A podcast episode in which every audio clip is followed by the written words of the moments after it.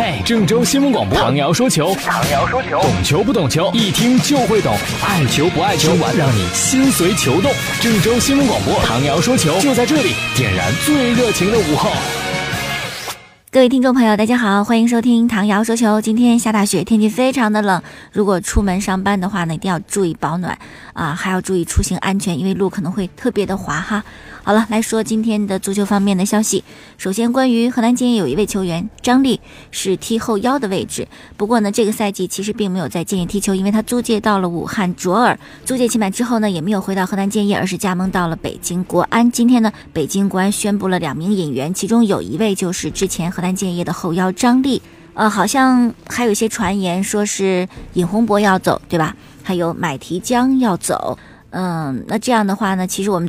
暂时得到的都是离开的消息，还没有引进的消息，还有很多悬而未决的事情，比如说伊沃到底是留下来还是会离开，啊，我们也时刻关注河南建议的最新动态吧。下赛季呢，我们依然是继续征战中超。说到中超呢，就会想起很多球队很土豪啊，真的是超有钱。而且新进的升班马，其中有一个天津权健，那也是大土豪啊，有钱的主。呃，据说呢，权健已经开始在行动了，因为好球员特别少，好球员也不等人，行动慢了就被抢光了，是吧？权健呢，为了能够在新赛季站稳脚跟，所以呢，要大肆的买一些好的、优秀的球员。据说他们的主教练卡纳瓦罗开了一个单子。这个单子上包括的球员有于汉超、荣浩、杨旭、张稀哲、戴林、赵明剑、张成栋、张玉宁，哎呦，果然都是国脚级的人物哈。但是写个单子容易，你能买得来吗？或者你有钱人家卖吗？是吧？比如说像山东鲁能要求购赵明剑，鲁能就说了，这是我们的核心的非卖品，不可能的事情。于是呢，一点五亿人民币打包戴林和杨旭。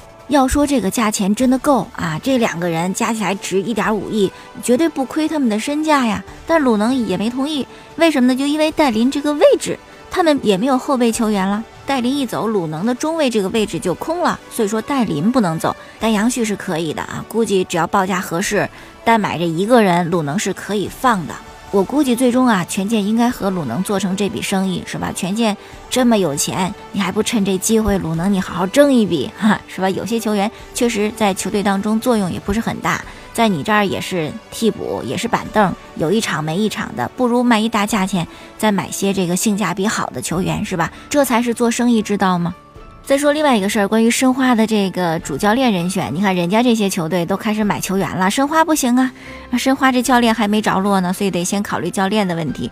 之前也看了几个，什么波波维奇，这是西西尼流浪者的主教练，还有这个苏超凯尔特人队的主教练罗杰斯，但是人家两个都没同意。最近的申花又盯上了一个人，这个是在呃十一月十二号，本月十二号刚刚从西甲皇家贝蒂斯下课的主教练，叫做波耶特。波耶特执教生涯比较啊值得一说的，应该是在英超的那段岁月。当时他带的是绰号叫“黑猫”的桑德兰队，桑德兰队英超一小球会，那年还处在保级漩涡当中。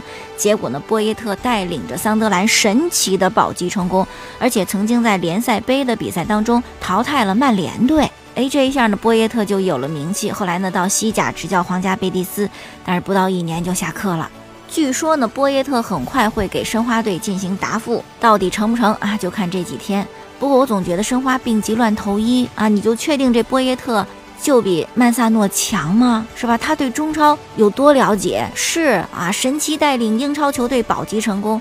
可你申花的目标不是保级呀，是吧？你不是要进前三或者是进前两名吗？这样子你才和曼萨诺谈崩的啊！要说吧，申花的要求也能理解。我这个赛季是第四，下个赛季好好歹歹的，你不得把目标定在前三啊，保三争二。但是有时候账真不是这样算的，每年都能递进一位，那每个球队迟早有一天都能得冠冠军了，是吧？你算算其他队的投资，其他队的引援工作，包括自己个实际的情况，有没有可能保三争二？曼萨诺就一实在人啊，就说这不可能的事情是吧？你这目标我完不成，于是双方没有谈拢。那么谈心教练也面临这个问题呀，你要不要把你的这个目标降低？你要降低的话，就是自打耳光；你要不降低，这么一个要求。谁敢接啊？我估计就是蒙一蒙波耶特这样的，自以为还行啊，很自信，又不太了解申花和中超的情况，这么一接手，弄不好在中途下课，这个赛季就又搭进去了。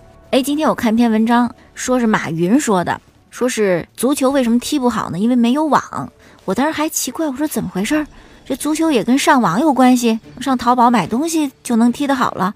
后来打开文章一看，这个网呢不是网络的网，是球网的网。马云大概的意思就是说，你看我们这有网的运动就做得很好，什么排球啊啊有球网，什么这个羽毛球啊有球网，乒乓球啊也有球网。啊，你看都不错是吧？但其实你要再深了想，网球我们不咋地啊，网球也有球网，也就出个李娜，你这怎么解释呢？然后呢，马云又说到足球为什么就踢不好啊，成绩很糟糕，就说呀，这跟我们从小这个文化的灌输是有一定关系的。说我们受到这个儒家思想的教育呀，啊，道家思想的教育呀，就懂得适应，然后呢，自己会约束自己，怕起冲突，所以说可能像足球这样拼抢很激烈的运动就玩不来啊。同时还说我们这农民出身，农民种田呢，自个儿种自个儿的，也不需要跟旁边的人进行配合，不像西方是吧？游牧民族，他们打猎的时候呢是需要配合的，所以他们就很适合踢足球啊，互相有这种配合意识。但我觉得这个也能破一下吧，是吧？我们蒙古族不也是这个游牧民族吗？是吧？那找他们踢足球就能踢得好吗？另外呢，马云还说，因为我们不是怕起冲突吗？就怕跟别人冲撞，带着球到了禁区之后呢，别人一撞啊就没戏了，于是这球就踢不好。哎呦，是不是这些原因呢？说的有没有道理呢？大家听听看就行啊。啊，再说 C 罗，C 罗最近接受了法国足球杂志的专访，这是原本的欧洲金球奖的主办杂志。这专访内容呢，应该是明天啊在杂志上登出，但是西班牙媒体啊先透露了一些访谈的内容。其中呢，说到这个金球奖的问题，C 罗就说：“每年我的目标就是金球奖，今年我觉得我应该能够拿到金球奖。我有欧洲杯，还有欧冠的奖杯，这样的表现令我自己难以置信。这是我最好的一个赛季，我不会撒谎，我感觉我自己能够得奖啊。”C 罗就是这样的啊，说话非常的直白。按照这个冠军来说呢，C 罗欧洲杯、欧冠，梅西呢是西甲冠军和国王杯冠军，那这奖杯的分量肯定 C 罗的更厉害一些。但是在夺冠途中，对于球队的贡献。梅西应该更好一些。那么大家怎么投票？按照什么样的角度去选？这个咱们就干扰不了、左右不了了。我们静待这个评选结果吧。说到梅西哈，最近比较多的消息就是跟巴萨续约的事儿。先说曼城那边拍下两亿英镑要买梅西，这边又说曼联也准备抢梅西了。曼联虽然不像曼城有曼索尔酋长这样一个大金主，但是曼联后面有阿迪达斯撑腰啊，这也是土豪啊。而且梅西还是阿迪的代言人，是吧？其实早几年就曾经有过，当时拜仁还是哪支球队想引进梅西，就说拜仁拿一半儿，阿迪拿一半儿，这违约金就凑出来了啊！一人一亿多英镑，这都拿得起。另外呢，还有一个消息啊，这梅西转会的事儿真是甚嚣尘上，说有一支神秘的球队愿意为梅西提供一亿欧元的签字费，就是说呢，希望梅西拒绝和巴萨的续约，到了二零一八年。自由身之后呢，就不再需要给巴萨支付转会费了，而是把这一亿欧元呢给梅西啊，这是一个很大的诱惑。但是我觉得这事儿隔得太远吧，谁能保证得了呢？是吧？比如说媒体认为是曼城想买梅西，但是一八年的事儿谁能说得清楚？是吧？万一中途当中瓜掉了，因为成绩不好被球队给解雇了，又换一梅西不喜欢的新教练，谁能保证这事儿呢？或者万一梅西有伤了，你还要不要呢？我觉得这些都是猜测，都是传言呐，谁也不能把宝压在未知的事情上。人红就是是非多呀，在阿根廷国内有很多不利于梅西的消息啊，经常有说是梅西干扰阿根廷国家队选人呐，让他的好朋友都进来了，他的好朋友是迪玛利亚呀，啊阿圭罗呀，我这些人再不进来，阿根廷就更没人了。对于这个梅西越权干扰球队选人的传言，今天阿根廷国家队主教练鲍萨就辟谣了。他就直接说这都是媒体捏造的，都是媒体发明的谎言。其实这种情况我也一直没搞清楚。如果中国国家足球队有个像梅西这样的人物，那包括足协、包括媒体都捧得跟个大宝贝似的。哎，真没见过，就是自个儿媒体损自个儿当家球星损成那样的，真是特别少见啊。好，再说两场比赛，今天的勇士在客场对阵步行者，很轻松的一百二十比八十三获得比赛的胜利。库里的三分球还是没有太大长进，六投两中，二十二分。汤普森的三分球十投四中，得到二十五分。还有场比赛呢，是火箭对阵活塞。哎呀，火箭这场比赛赢得很艰难，九十九比九十六险胜啊！相较上一场哈登那么完美的零失误的表现，今天哈登的手感不是特别的好，最后只能是靠助攻啊，发动队友去投球得分了。但是不管怎么样吧，总算是惊险过关。